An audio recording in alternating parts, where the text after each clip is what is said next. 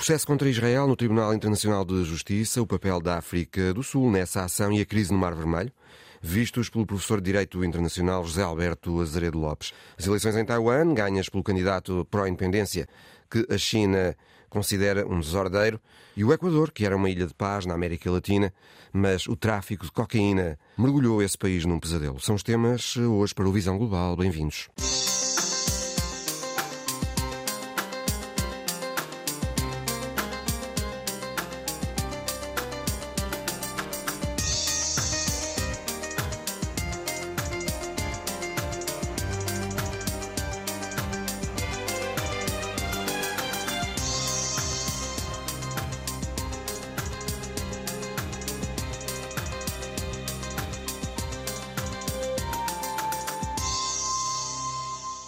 Eleições em Taiwan foram ganhas pelo candidato do Partido Democrático Progressista para a Independência, William Lai. Ele é o atual vice-presidente, substitui o presidente Tsai Ing-wen, que chegou ao limite de mandatos. Houve esta vitória de William Lai. No entanto, o presidente eleito teve de reconhecer que os resultados da outra eleição que houve para o Parlamento não lhe foram favoráveis, porque o Partido para a Independência perdeu a maioria que tinha no Parlamento. Vamos ter então em Taiwan, daqui em diante, um presidente para a independência e um parlamento onde o Kuomintang, pró-China, tem a maioria, embora não absoluta. E onde quem pode passar a funcionar como fiel da balança é um pequeno partido, o TPP, que se apresenta como antissistema. Tiago André Lopes, professor de Estudos Asiáticos da Universidade Portugalense. Boa tarde. Olá, boa tarde. Será uma situação política algo confusa em Taiwan daqui em diante, presume-se? Será uma situação política muito difícil em Taiwan daqui para a frente, igual àquilo que aconteceu em 2004, quando o Parlamento também estava relativamente bloqueado, mas na altura, e essa é a diferença, o Parlamento tinha três câmaras e tinha 225 lugares numa das câmaras e foi reduzido para este Parlamento atual, só com uma câmara e com 113 deputados. Ou seja, a última vez que a situação política esteve neste impasse obrigou a uma revisão constitucional de Taiwan, uma das poucas revisões constitucionais da República da China, como ela se auto-intitula, e, portanto, poderemos ter daqui para a frente uma situação politicamente muito confusa. Este presidente eleito em Taiwan fala em proteger o território das contínuas ameaças e intimidações da China. Presume-se que, claro, através da continuação da aliança forte com os Estados Unidos, mas ele fala também em manter o intercâmbio e a cooperação com Pequim de resto, indispensáveis, porque é a grande influência da China na economia de Taiwan. No fundo, ele fala em manter essa espécie de quadratura do círculo que tem sido a chave da política taiwanesa. Ele fala em manter aquilo que a Presidente Tsai lhe deixou, portanto, esta ideia de uma ambiguidade estratégica em que vão contestando a hegemonia chinesa, mas ao mesmo tempo vão também contestando uma maior integração de Taiwan na China, mas vão à revelia daquilo que quer Xi Jinping, quer o seu uh, assessor Chen Binua, que é o porta-voz de Pequim para os assuntos de Taiwan.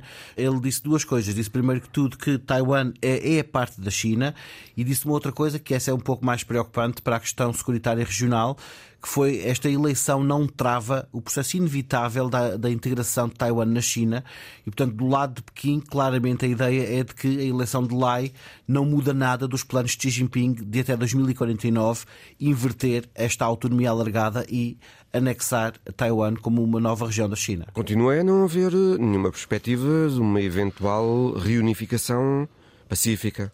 Pacífica parece muito difícil.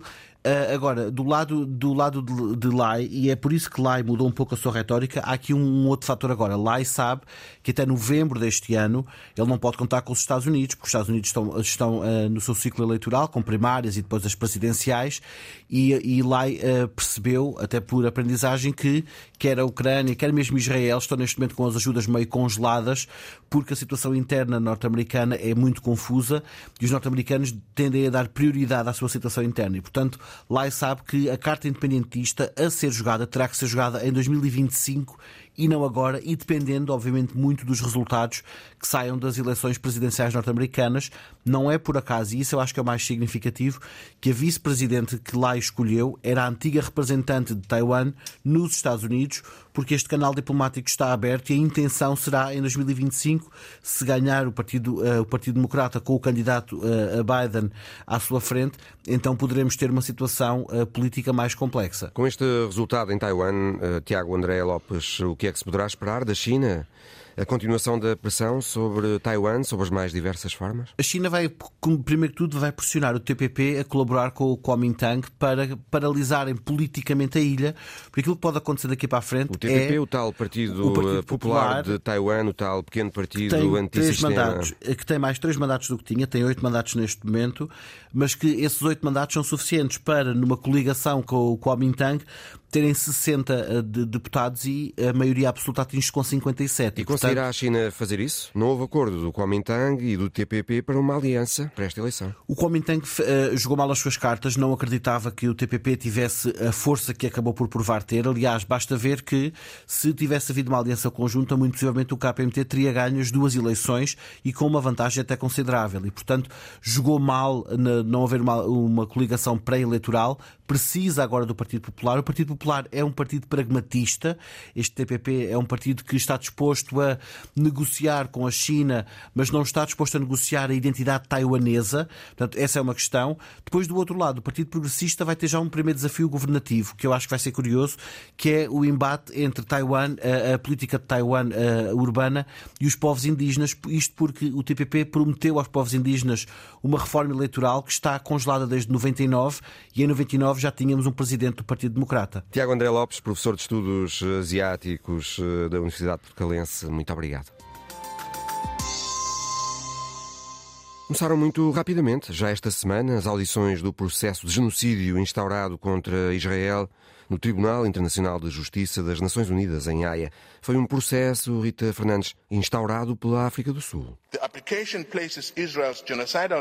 Um assassinato silencioso há décadas, diz a África do Sul.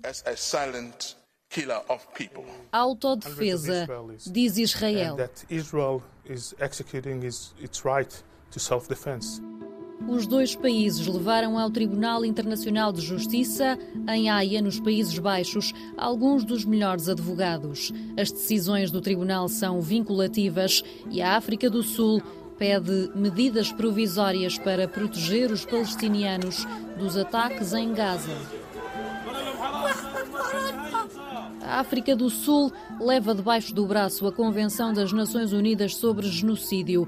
Membro da Convenção há quase 30 anos, invoca o direito e a obrigação de prevenir práticas genocidas e proteger os palestinianos da destruição em Gaza. South Africa states a presidente do Tribunal Internacional de Justiça apresenta o caso. A África do Sul fala das ameaças e ações praticadas pelo governo e pelas forças armadas israelitas contra o povo palestiniano,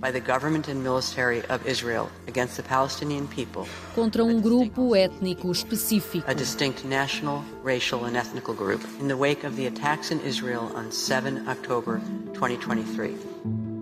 O representante do Ministério dos Negócios Estrangeiros de Israel diz que nunca viu tamanha hipocrisia. A África do Sul tornou-se o braço jurídico do Hamas. A animosidade entre a África do Sul e Israel é antiga e complexa. Os dois países têm laços desde a fundação de Israel. Israel foi um dos principais aliados do governo sul-africano durante os anos de 1970 e 1980.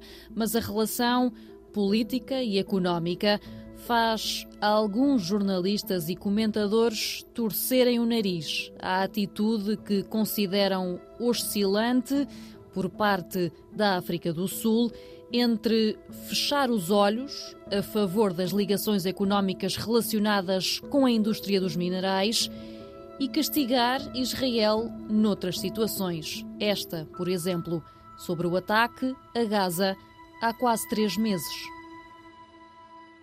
Um trabalho de Rita Fernandes. José Alberto Azeredo Lopes, professor de Direito Internacional na Faculdade de Direito da Universidade Católica do Porto. Boa tarde, professor. Boa tarde. A África do Sul apresenta nesta acusação contra Israel no Tribunal Internacional de Justiça cerca de uma dezena de ações em Gaza consideradas genocidas por natureza, portanto, a morte e graves danos físicos e mentais infligidos a muitos milhares de palestinianos, incluindo crianças, a destruição em larga escala de áreas residenciais, forçando deslocações e expulsões, a privação de acesso adequado à água, comida, medicamentos, abrigos, vestuário higiene.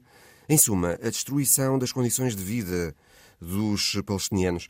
Haverá condições, professor, para que esta acusação da África do Sul vingue no Tribunal Internacional de Justiça?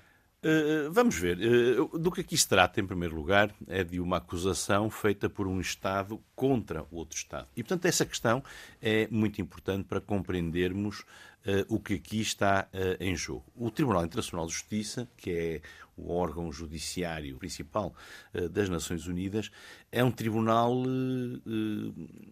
muito importante, muito respeitado. Pode ou não criticar-se, evidentemente, aquilo que ele às vezes decide, mas ele é o sucessor do Tribunal Penal de Justiça Internacional, que já vem há mais de um século. E, portanto, nós estamos a falar de uma situação que até politicamente é importante que se compreenda que quando um Estado, e um Estado como Israel, sobretudo, que, como se sabe, uh, o próprio conceito de genocídio resulta daquilo que foi feito aos judeus no Holocausto nazi.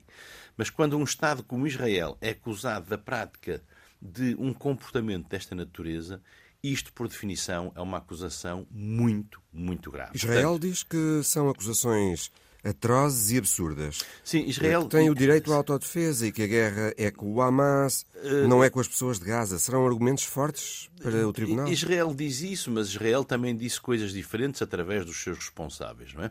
Eu penso que Israel cometeu um erro capital uh, no início de tudo isto. A primeira reação de Israel foi desqualificar uh, a queixa apresentada pela África do Sul, quase que ridicularizá-la fez mal. E fez mal uh, do ponto de vista jurídico e fez mal do ponto de vista político. Porquê?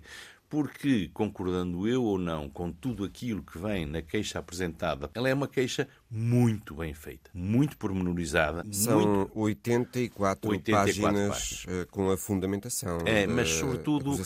Daqui a pouco já vamos eh, falar um pouco mais detalhadamente sobre o facto de ter sido a África do Sul a apresentar esta queixa contra Israel, mas antes, eh, creio, professor, que o Tribunal não vai decidir se o que Israel está a fazer em Gaza configura um genocídio, eh, mas sim se as alegações da África do Sul são suficientemente fortes para depois o Tribunal impor medidas de proteção dos medidas provisórias, sim. É isso, não é? é? é? Os Estados, em regra, não estão obrigados a aceitar à partida a jurisdição de qualquer tribunal internacional.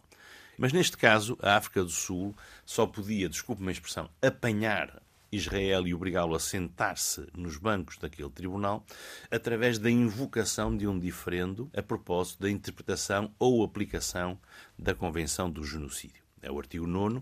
Israel subestima esse aspecto, fez mal, eh, devia ter olhado para aquilo que foi a estratégia da Ucrânia contra a Rússia e que está a dar excelentes resultados perante o Tribunal. A Ucrânia que abriu um processo semelhante contra a Rússia Exatamente. em fevereiro de 2022, eh, Exatamente. por ocasião e... da invasão russa mas do tem, território mas tem ucraniano. Um, tem um precedente anterior que também é muito importante. Porquê? Porque não envolve o Estado, digamos assim, agredido ou o Estado diretamente vítima. Envolve a Gâmbia contra Myanmar a propósito do alegado genocídio dos Rohingya. Ora, a questão que aqui é fundamental é que o que a África do Sul está a pedir não é que Israel seja condenado nos próximos meses pela prática do crime de genocídio. Quanto tempo poderá demorar uma decisão do uma tribunal? Uma decisão final vai demorar necessariamente vários anos. 3 a 4 anos no mínimo. Mas agora o mais importante para Israel é que no pleno decurso das suas ações militares contra Gaza vai haver uma decisão do tribunal sobre medidas, há um bocado chamou-lhes medidas de proteção, são medidas provisórias. Uhum. Ou seja, aquilo que o tribunal tem que decidir, no entender da África do Sul, para evitar que aquilo para que a África do Sul está a alertar, para que isso não tenha uma dimensão irreversível.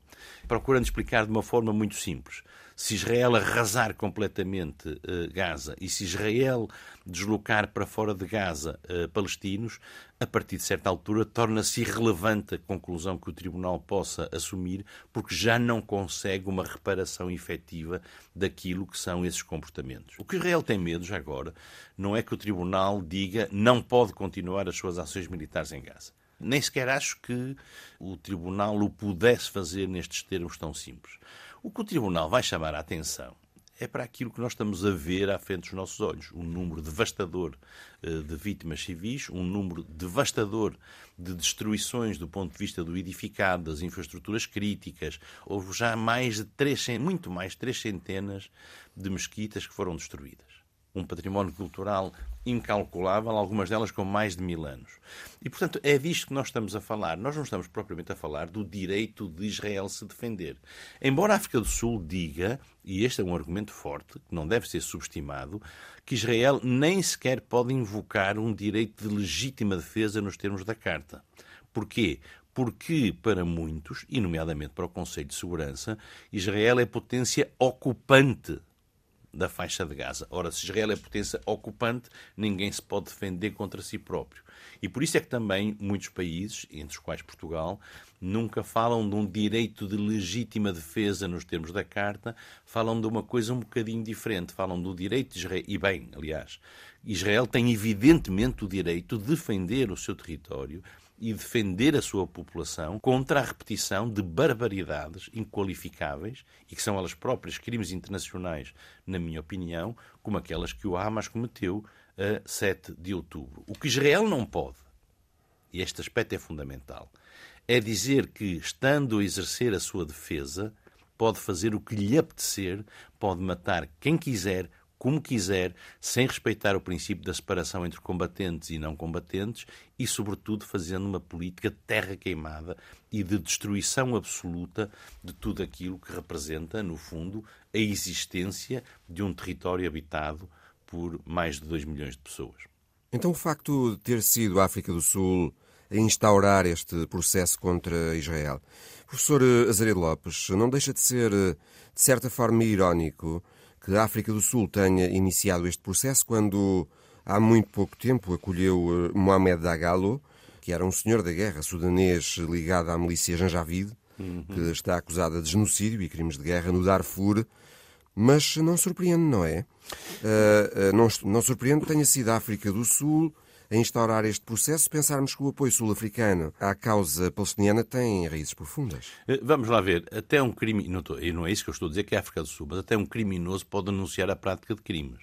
Desde que Israel começou a guerra em Gaza, nunca neste século houve um conflito em que morressem tantas pessoas por dia. E nunca houve um conflito em que morressem percentualmente tantos civis quando confrontados com o número geral de baixas. São 70% das baixas, pelo menos, são civis, e dentro destes civis é um número, uma maioria absurda de crianças e de mulheres, aqueles que tombam eh, perante eh, as armas de Israel. Há limites de decência e eu creio que isso eh, é o que de mais importante está a ser decidido neste momento no Tribunal eh, Internacional de Justiça. A minha convicção é que o Tribunal vai mesmo decretar medidas provisórias.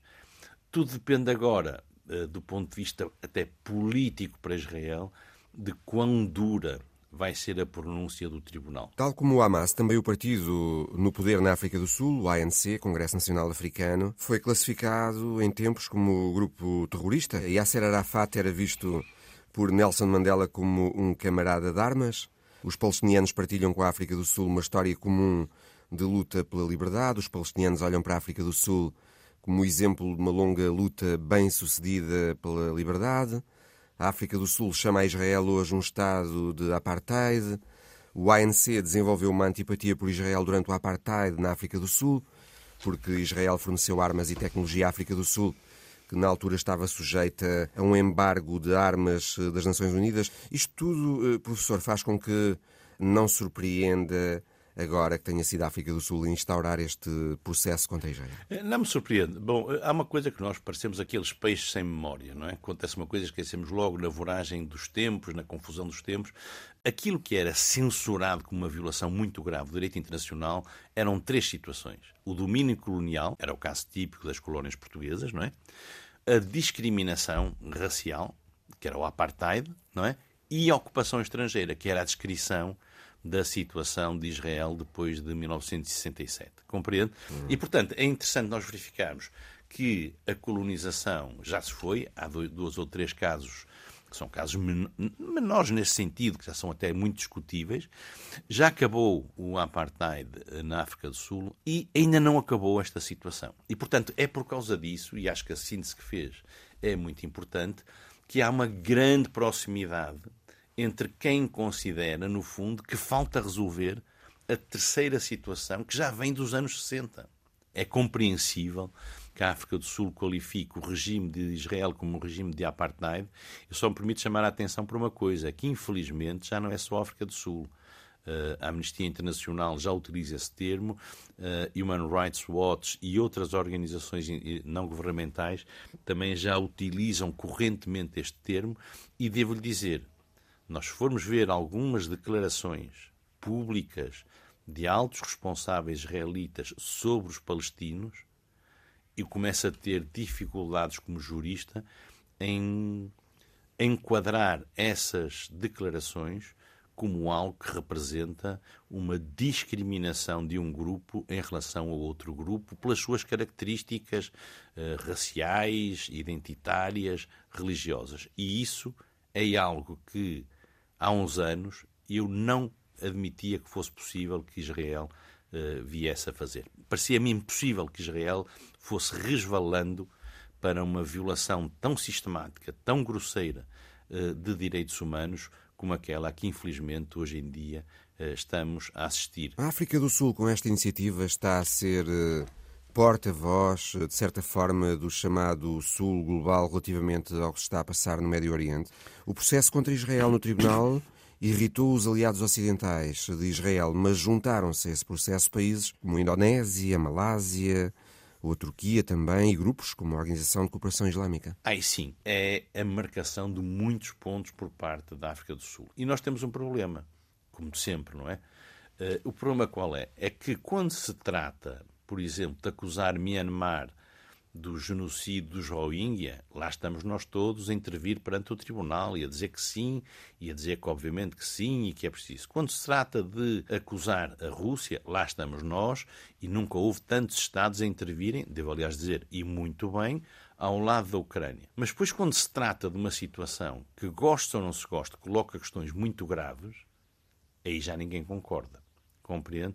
E eu estive a ler o documento enviado pelo Reino Unido, pela França, pelo Canadá e por outros para intervirem no processo contra Myanmar, a propósito do, do alegado genocídio dos Rohingya. E há uma coisa que é profundamente desagradável: é que nós ali dizemos eu digo nós porque, enfim, também faço parte deste universo.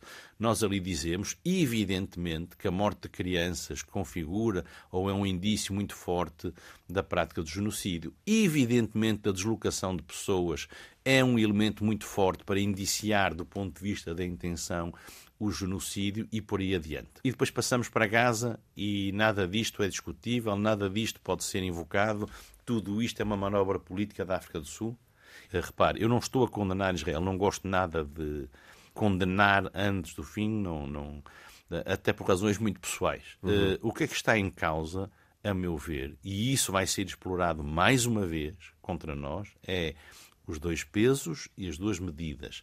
Num caso, o tribunal é um instrumento político, noutro caso, é um tribunal fabuloso para defender a justiça internacional. Só que é o mesmo tribunal. E só que são questões, infelizmente, bastante parecidas. Darmos o flanco eh, sem sequer respeitar as posições dos outros, desqualificando-os, dizendo-os que não têm qualquer mérito, e depois, ao mesmo tempo, aplicarmos o mesmo tipo de critérios para acusar outros da prática de genocídio, bem, eh, eu acho que é não só uma questão jurídica, mas uma questão que tem importância nas relações internacionais. Compreendo? O direito sozinho não chega.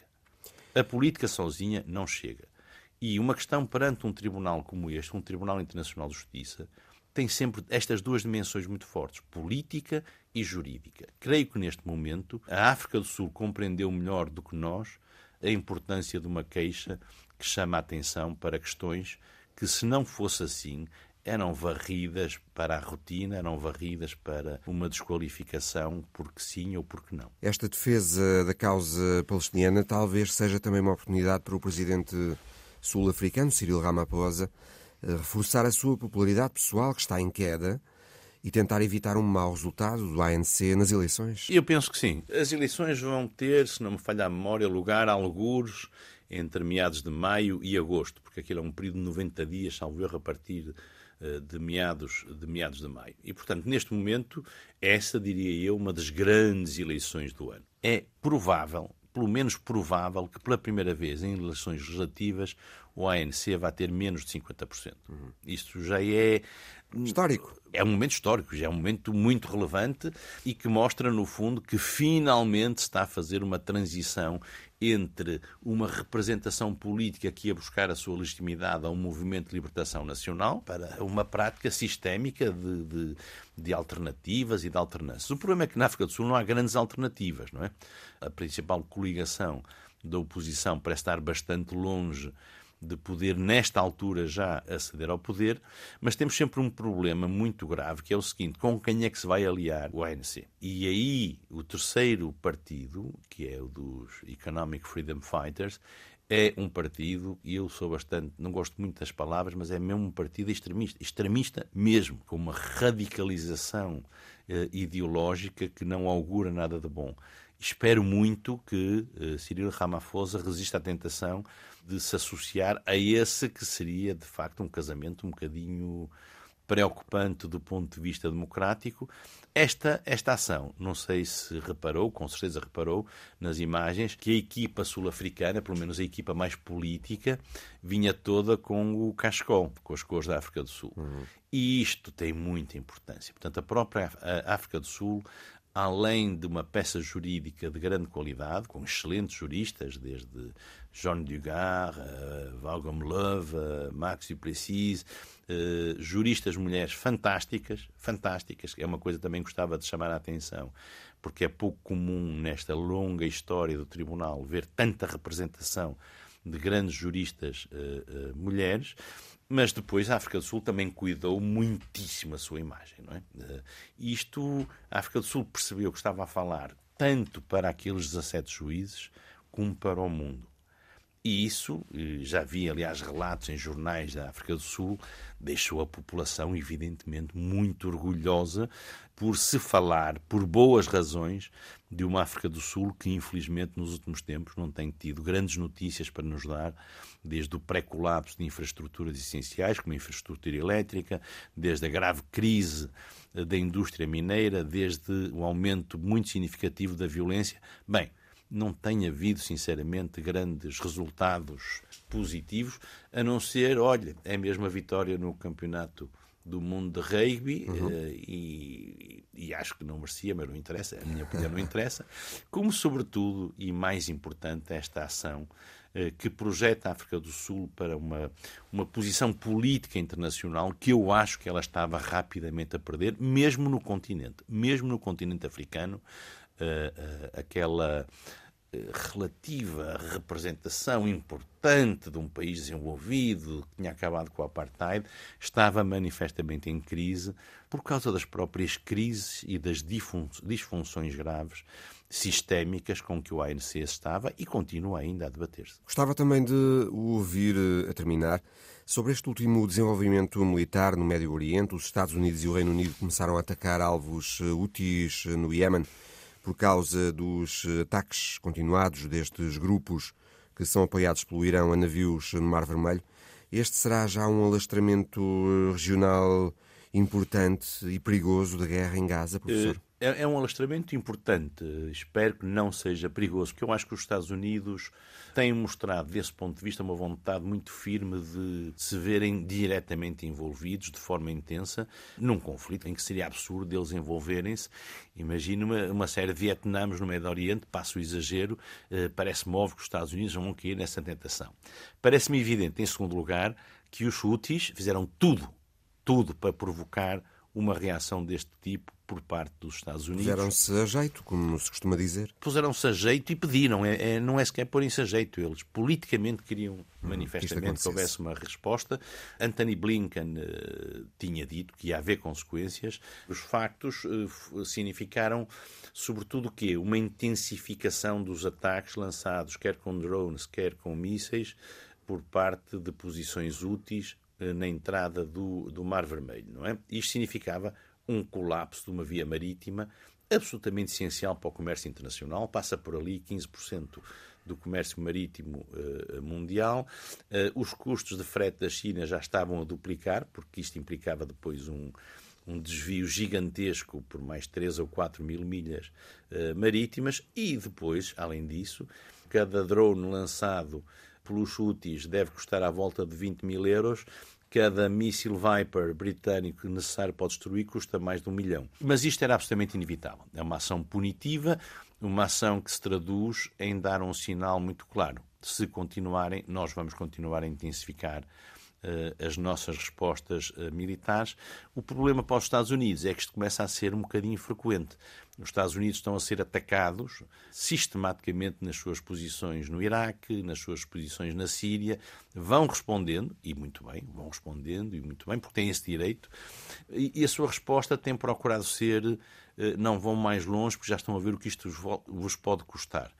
Nós estamos a falar de grupos e pessoas, e refiro-me especificamente aos úteis ou inúmeros grupos que atuam contra os Estados Unidos, para quem, quanto pior, melhor, compreende? Eh, ou seja, esse é um dilema, aliás, que nós ocidentais temos dificuldade em compreender. Nós achamos que se uma ação corresponder uma reação dissuasora, que a outra pessoa racionalmente vai evitar repetir o comportamento.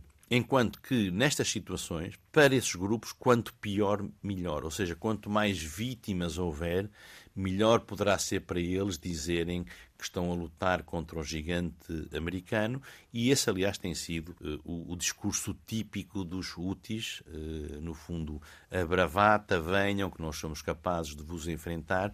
E espero que, uh, sem deixarem de, de responder eh, porque isto não pode continuar nesta escalada sem, sem resposta, espero que os Estados Unidos, sobretudo eles, consigam manter o peso e a medida necessária para de repente não se verem a estar envolvidos. É que só nos faltava mais essa, num conflito uh, no Mar Vermelho e, e reincendiar outra vez o Iémen. Acho que realmente não precisávamos nada disto e pronto, e basicamente é disto que se trata. Tratou-se de uma resposta militar, tratou-se de uma resposta claramente punitiva, tratou-se de uma resposta punitiva com intenção dissuasora. Vamos esperar que isto possa ter eh, algum efeito, mas manifestamente eu creio que os úteis estão nisto para durar. Uh, infelizmente, nós subestimamos no início a sua capacidade. Recorda-se que eles enviavam aqui e ali um míssil a atravessar o território da Arábia Saudita. Hoje já estamos a falar de um envolvimento cada vez mais intenso que porventura também será uma resposta à presença naval cada vez mais reforçada dos Estados Unidos e de outros Estados na, na região. José Alberto Azaredo Lopes, professor de Direito Internacional na Faculdade de Direito da Universidade Católica do Porto. Muito obrigado, professor. Boa tarde. Obrigado, eu. Desde boa tarde. Grupos ligados ao narcotráfico puseram esta semana o Equador a ferro e fogo. Cláudia Urinho. Os distúrbios no Equador começaram há uma semana, no domingo, quando Fito, o líder de um dos maiores gangues da América, desapareceu da prisão. Na segunda-feira, vários motins surgiram em diferentes cadeias no país. Foram feitos reféns mais de 150 guardas prisionais ao longo da semana em sete prisões. O presidente do Equador declarou o estado de emergência no país por um período de 60 dias. Acabo de firmar el decreto de estado de excepción para que las Fuerzas Armadas tengan todo el respaldo político y legal en su accionar. As forças militares e policiais passaram a ter luz verde para controlar a situação mas este anúncio não travou a tomada de um canal de televisão no Equador por parte de dezenas de homens. Por volta das duas da tarde, na terça-feira, homens encapuzados e armados conseguiram entrar num estúdio em Guayaquil durante a transmissão televisiva. Há imagens que mostram vários funcionários do canal no chão com armas apontadas. Um repórter de imagem foi alvejado na perna, outro ficou com um braço partido durante o ataque.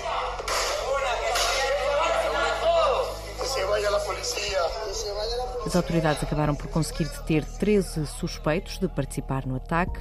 Depois do assalto ao canal de televisão, uma jornalista disse que achava que não ia sobreviver ao ataque. Era meu último dia na Terra, pensei que não ia volver a ver mais a meus filhos. Outro jornalista garante que nunca imaginou que tal pudesse acontecer. Nunca nos imaginamos que nos iba a passar isto dentro das instalações de nosso canal. Guayaquil é uma cidade fantasma depois de vários ataques nas ruas ao longo da semana, carros explodidos e tiroteios.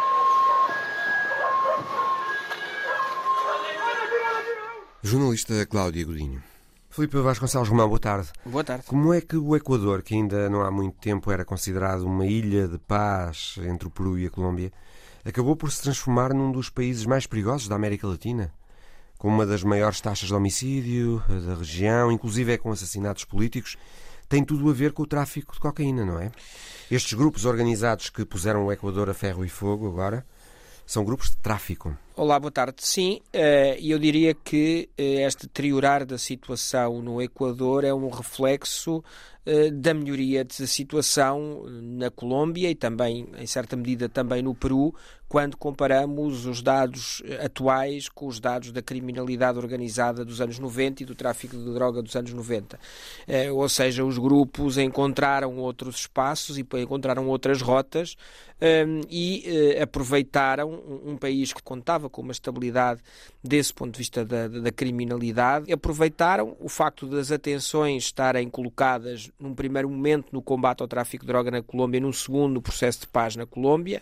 A estabilização económica do Peru também foi muito importante, atingiu-se eh, já depois do período de Fujimori, ao longo da primeira década do século XXI, uma estabilidade que também conduziu a melhores níveis de prosperidade e de segurança, e o Equador não conseguiu acompanhar este processo. Teve um processo de inserção eh, na primeira década do século eh, no quadro das novas esquerdas latino-americanas, com os governos de Rafael Correia a partir de 2006. Foram governos que contribuíram, ao contrário do que ocorreu na Venezuela, para uma certa estabilização do país e uma melhoria da distribuição da riqueza, mas depois a situação começou-se a, a degradar em 2016, na última etapa de Correia no poder, e sobretudo com uma, o, o seu sucessor Lenin Moreno já teve que fazer face eh, a um aumento claro da criminalidade, conjugado com fazer frente a movimentos políticos organizados com determinadas exigências que acompanhavam o deteriorar da situação económica. Essa questão que levantou da Colômbia é de facto interessante. Os problemas com o crime organizado no Equador creio que aumentaram depois das Farc na Colômbia terem assinado o Acordo de Paz em 2016. Eram as Farc a controlar a saída de cocaína na região até essa altura. E depois da desmobilização das Farc, um, outros grupos preencheram esse vazio, não é? Nomeadamente, creio que cartéis mexicanos que passaram a financiar estes grupos equatorianos que agora semeiam o pânico no país. Sim, e isso poderá ter que ver com o facto do território colombiano, que era um território em que, numa parte desse território, a soberania não era exercida pelo Estado.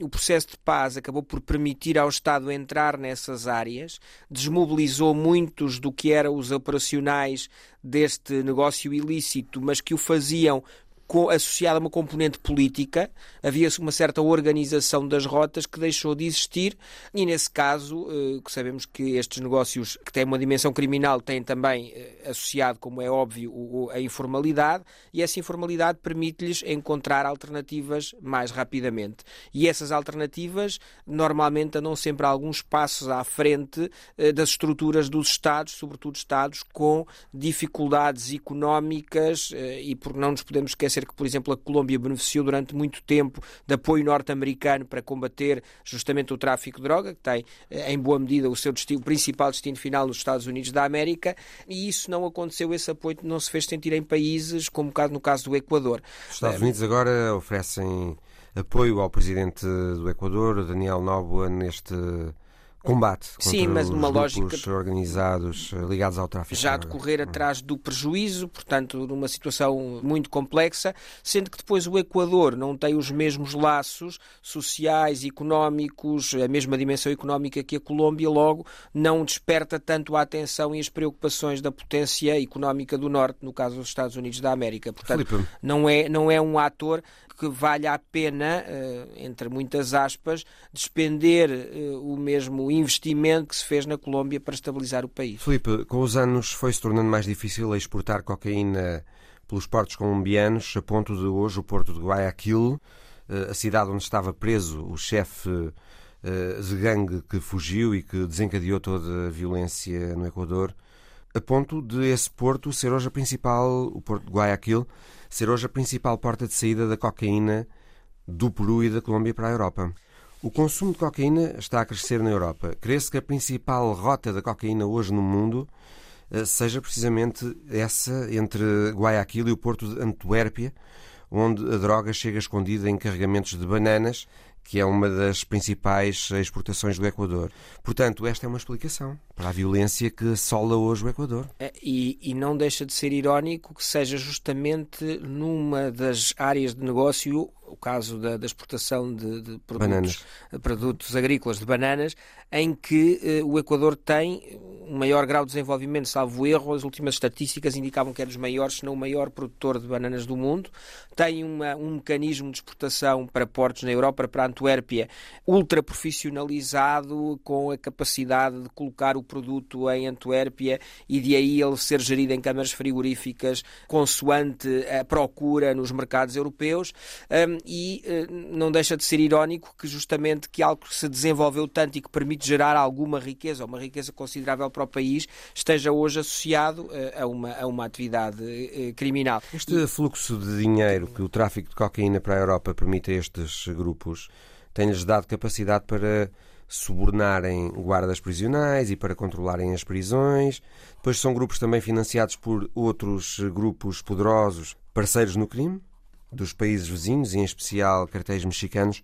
O presidente Daniel Noboa, Felipe, mandou o exército para as ruas e para as prisões para combater estes grupos, mas se calhar não vai ser fácil, porque eles estão hoje muito bem armados. Eh, estão bem armados e têm. E são mais de uma vintena de grupos, são muitos. São mais de 20 e têm uma penetração nas estruturas do Estado considerável. Esse é o principal desafio.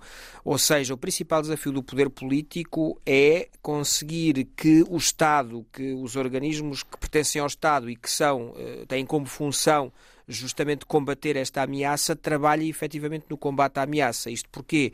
Porque a, a riqueza que estes... Daniel Noboa avisou que quem colaborar com estes grupos irá a tribunal. É verdade, mas há aqui indícios uh, que fazem hesitar na, na, altura de ter muitas esperanças em relação a, esse, a, essas exigências presenciais. Por exemplo, o facto de uh, ser dado como adquirido que houve uma conivência entre guardas prisionais uh, e os líderes dos cartéis que fugiram da prisão, das prisões nos últimos dias.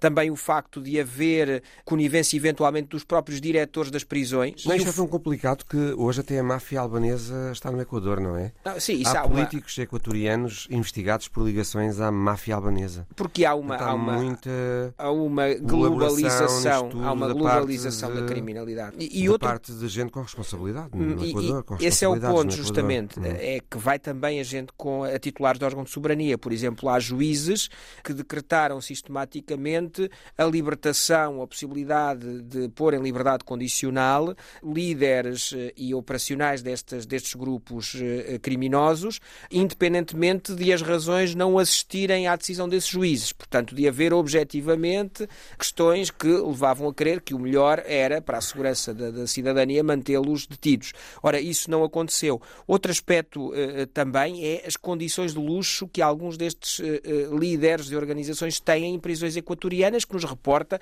à Colômbia dos anos 80 ou dos anos 90. Portanto, prisões a partir uh, das quais gerem... gerem o seu negócio, negócio, com acesso à televisão por satélite, a comunicações, a luxo. Um, ora, é uma situação que demonstra que há uma conivência das estruturas do Estado. Este é o grande desafio uh, de, de Noboa, é tentar fazer com que o Estado funcione para aquilo que foi projetado para aquilo que deve fazer e que a Constituição e as leis prevêem que faça e não ao serviço destas organizações. Este influxo uh, do crime organizado internacional no Equador, Felipe, terá sido facilitado pelo facto do país ter a economia dolarizada? E por ter uh, sido sempre algo permissivo uh, à entrada de estrangeiros? É, os críticos da dolarização, sobretudo a esquerda argentina, nos últimos dias recordava justamente isso. Portanto, num momento em que na Argentina também se debate muito e que se dá o exemplo do Equador como um país que conseguiu atingir a estabilidade dos preços, ou seja, eh, combater a inflação através da dolarização do país, justamente eh, há uma, uma, uma acusação em relação a este tipo de situações que se geram a partir da facilidade do acesso aos dólares eh, no, no, no, no país.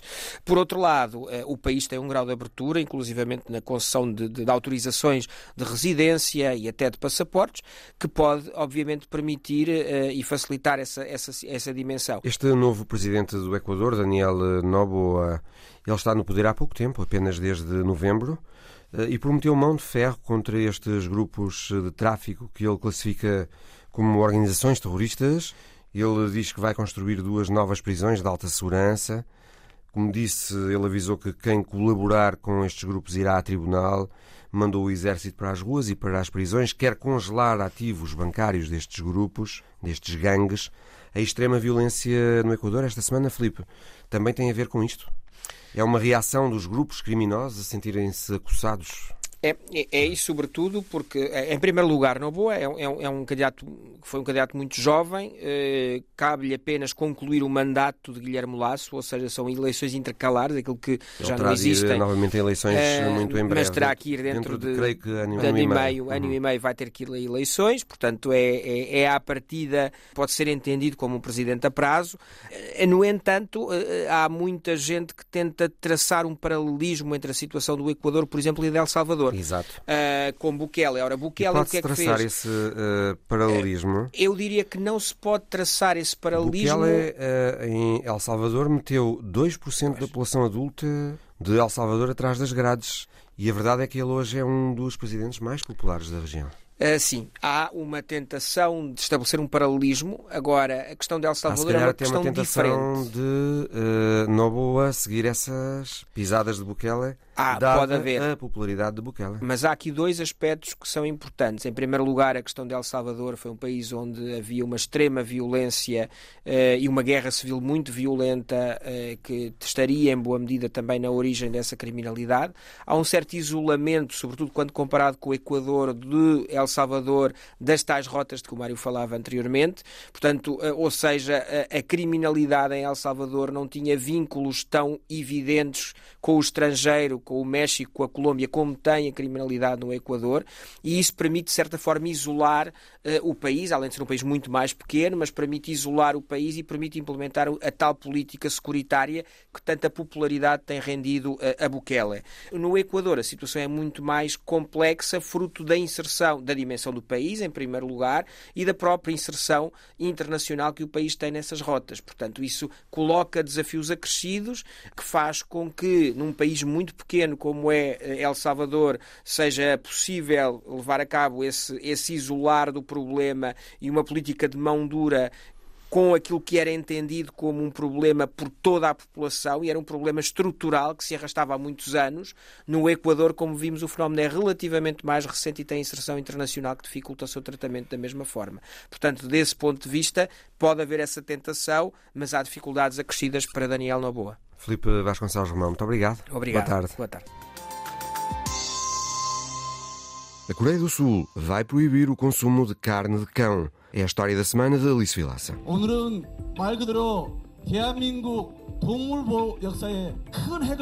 Por unanimidade, o Parlamento da Coreia do Sul aprovou esta terça-feira um projeto de lei que irá proibir, pela primeira vez, o consumo de carne de cão uma prática secular no país asiático.